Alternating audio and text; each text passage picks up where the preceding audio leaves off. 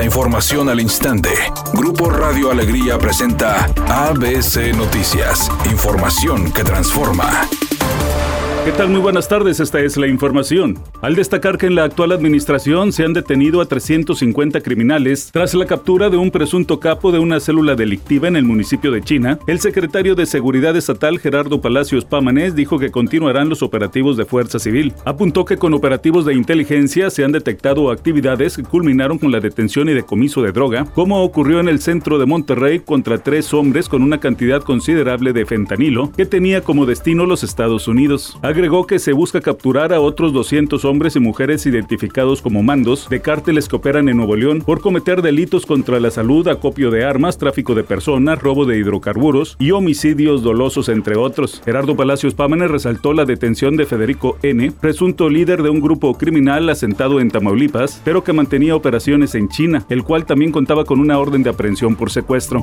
El presidente López Obrador afirmó que las marchas del próximo domingo son para defender privilegios, derroches y corrupción del INE, instancia electoral que dijo le cuesta a México más de 20 mil millones de pesos al año. Dijo que atrás de la convocatoria están los expresidentes Vicente Fox y Felipe Calderón, quienes rechazan la reforma electoral porque quieren mantener el control del INE. Es la inconformidad, pues cómo no va a convocar Fox a la marcha en contra de nosotros, si está molesto porque ya no se le dan los 5 millones de pesos mensuales de pensión ya no tiene toda la protección que tenía del Estado Mayor. Sin embargo, López Obrador señaló que sus opositores tienen la libertad de manifestarse públicamente. Solamente pide que no se desborden las pasiones.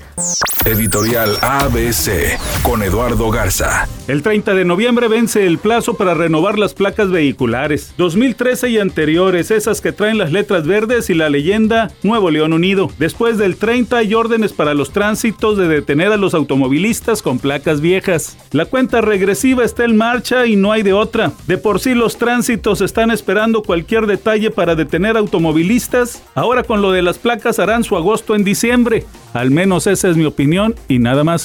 ABC Deportes informa. La final del fútbol femenil será entre América y Tigres. Las Tigres femenil que fueron y sacaron un empate a dos en casa de las Rayadas, mientras que América empató 3 a 3 con el equipo de las Chivas. Ganaba 2 a 0 el equipo de América. Le dieron la vuelta 3 a 2. Terminó empatando y la final se jugará primero en el Azteca y después en casa casa de Tigres Femenil la vuelta. Ya jugaron una final estos dos y el América logró el campeonato en aquella ocasión.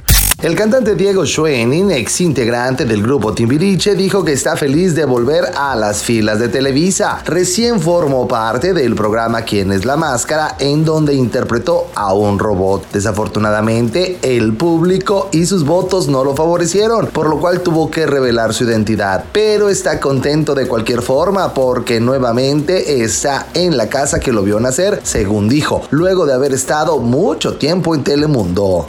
Temperatura en Monterrey 26 grados centígrados. ABC Noticias, información que transforma.